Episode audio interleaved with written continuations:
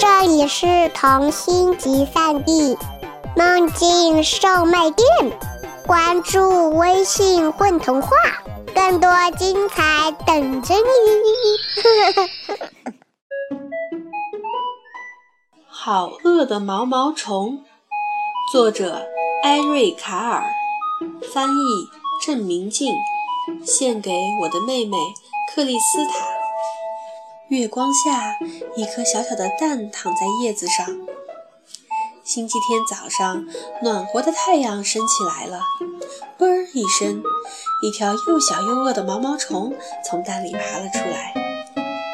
它要去找一些东西来吃。星期一，它吃了一个苹果，可是肚子还是好饿。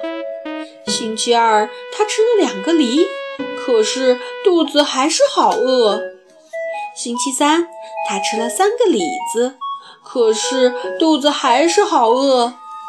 星期四，他吃了四个草莓，可是肚子还是好饿。星期五，他吃了五个橘子，可是肚子还是好饿。星期六，他吃了一块巧克力蛋糕，一个冰激凌甜筒，一条腌黄瓜，一块奶酪，一截火腿。一根棒棒糖，一块樱桃派，一条香肠，一个纸杯蛋糕和一片西瓜。那天晚上，毛毛虫的肚子好痛。第二天又是星期天了，毛毛虫吃了一片又嫩又绿的叶子，觉得舒服多了。现在毛毛虫不觉得肚子饿了，它不再是一条小毛毛虫了，它是一条又肥又大的毛毛虫。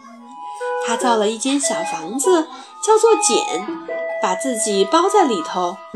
他在里头住了两个多星期，然后把茧咬破一个洞，钻了出来。啊，毛毛虫变成了一只漂亮的蝴蝶。